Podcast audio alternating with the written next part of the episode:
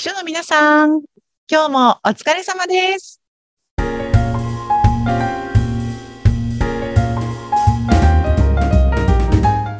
秘書の皆さん、こんにちは。秘書寮編集長、佐々木です。こんにちは、インタビュアーの山口智子です。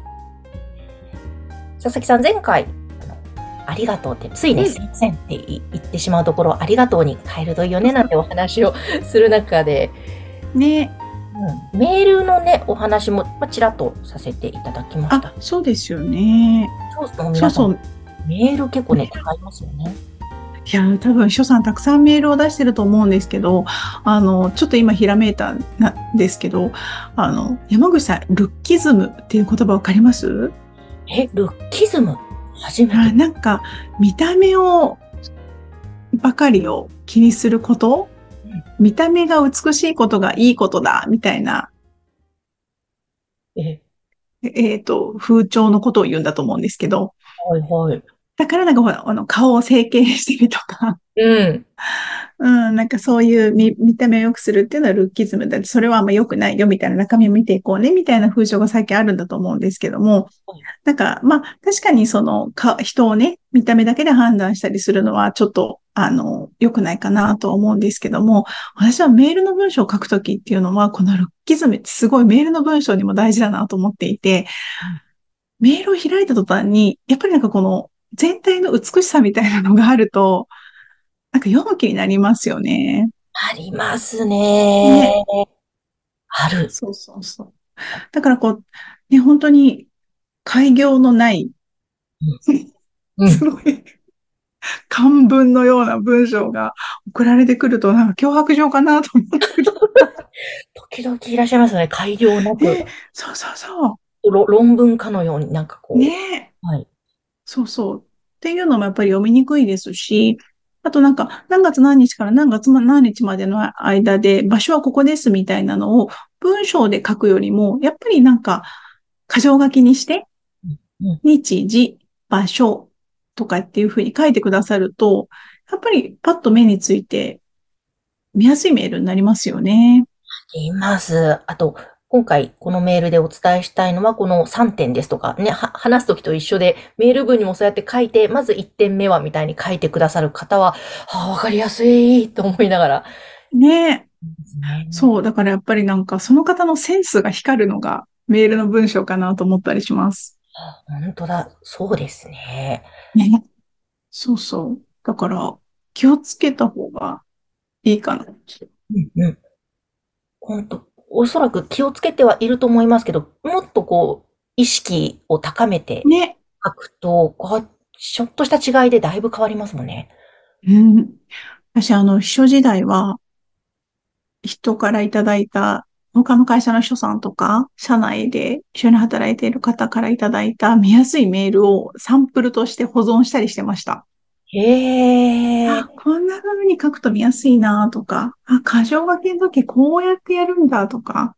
うん、そうそう。そうやって人の真似っこしてもいいんじゃないかなと思いますしね。いいですね。本当あ、このか、ね、メールの書き方いいなとか、あと、この人のここいいなと思ったのは、まず真似するって大切って言いますもんね。ねそうそうそう。どんどんいいものは真似して取り入れちゃえばいいと思うんですけど、よくあの、秘書さんの中には、上司にメールを送っても送っても送っても返事が来ないんですって、あの、おっしゃる方が、にたまに会うんですよね。ねで、あの、そそうか、それは不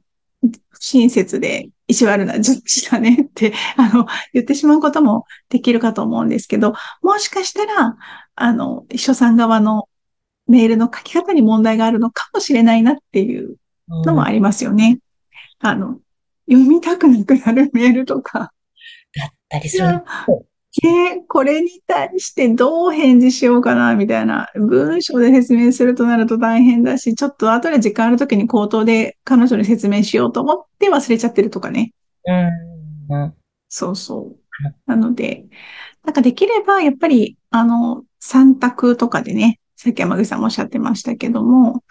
あの、なんか三択ってすごくいい、小畜梅じゃないですけれども、なんかすごく収まりがいいみたいなので、なんか今回のこの件に関してはどのように対応したらいいですか？例えば私が考えたのは3択で1こうする、2こうする、3こうする、みたいな感じで番号を振ったりしておいてあげれば、上司はもう返事の時に3って書くだけで完了するんですよね。うんうん、とか、あの、これはどちらにしたらいいですか ?A 何々、B 何々って。そしたら A って書くだけで返事が終わるってすごく相手のことを考えた、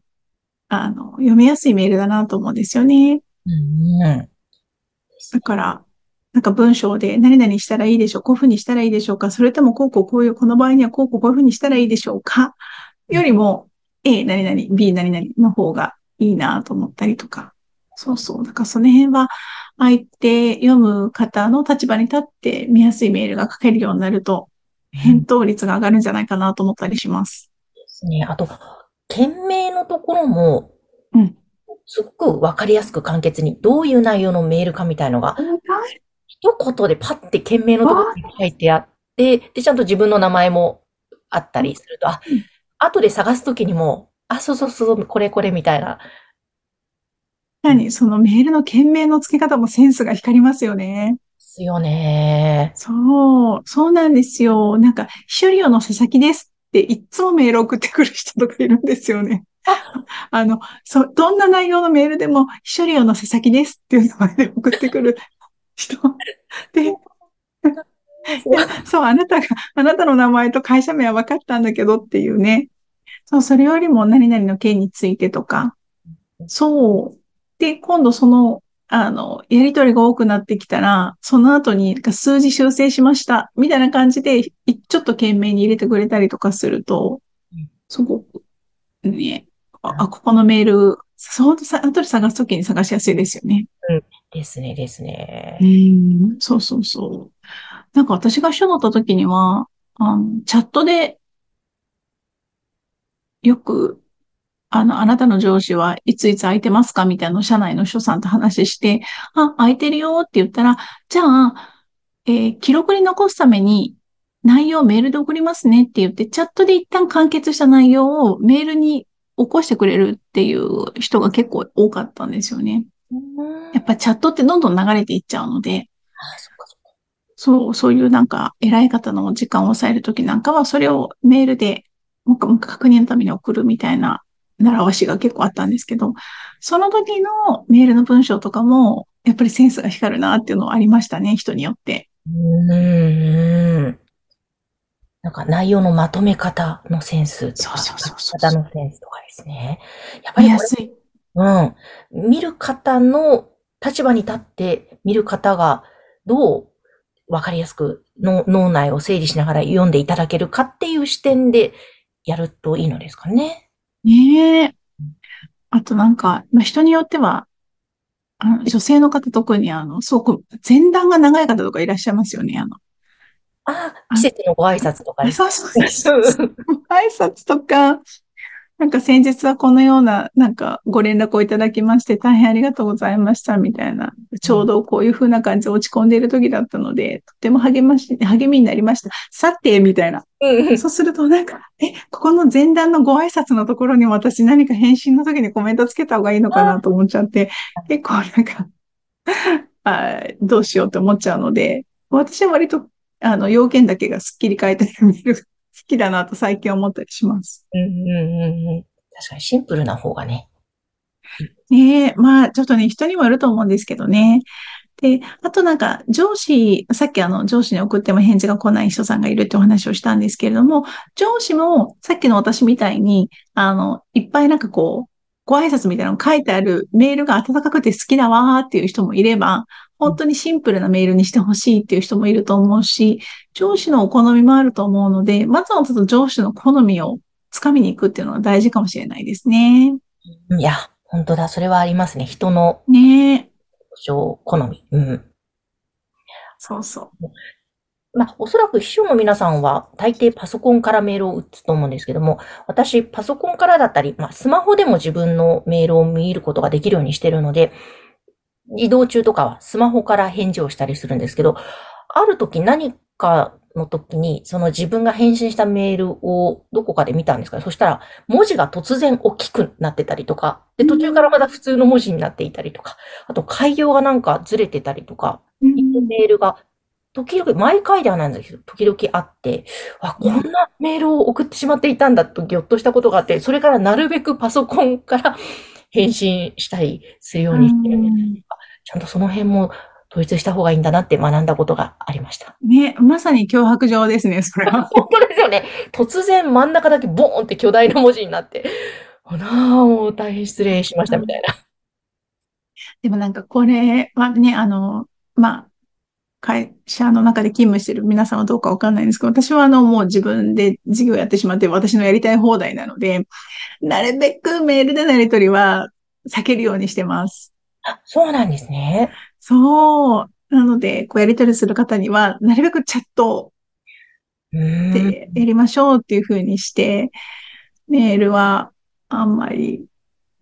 そう、ちょっとやっぱタイムラグがあるっていうのと、書くのがめんどくさい。なんか、お世話になっておりますとか。うんうん、そうですね。そうか、そう。うん、それはそうです。あと本当に今山口さんがおっしゃったように、あの、スマホで返信がしにくいので、あの、メールの場合だとちょっとお時間いただいちゃうかもしれないんですけど、チャットだったら鉄則レスなんで、とかって言って、なるべくチャットに誘導するようにしています。それも一つの方法ですね。そう、そうなんですよ。そこ自分勝手ではあるんですけれども。でもね、うまく、あの、まあ、ビジネスの場においてはまだまだコミュニケーションの主流のツールだと思いますので、まあ、上手に本当に開いた時に相手の方に読んでいただきやすい、そして返信しやすいメールみんなで目指していきたいなと思いますね。えー、ぜひぜひ皆さん、まだ今日の話も参考になさってください。はい。そして、このポッドキャストでも佐々木さんのいろいろなお話配信していますが、LINE 公式登録していただくと、佐々木さんの動画が届きますので、そちらもすごく参考になるお話たくさんあります。ぜひ、まだ登録していないという方は、番組概要欄、秘書利用のホームページからぜひ LINE 公式入っていただいてご登録ください。はい、ありがとうございます。お待ちしてます。います佐々木さん、今日もありがとうございました。はい、ありがとうございました。この番組は、秘書さんのためのお花屋さん、青山花壇の提供でお送りいたしました。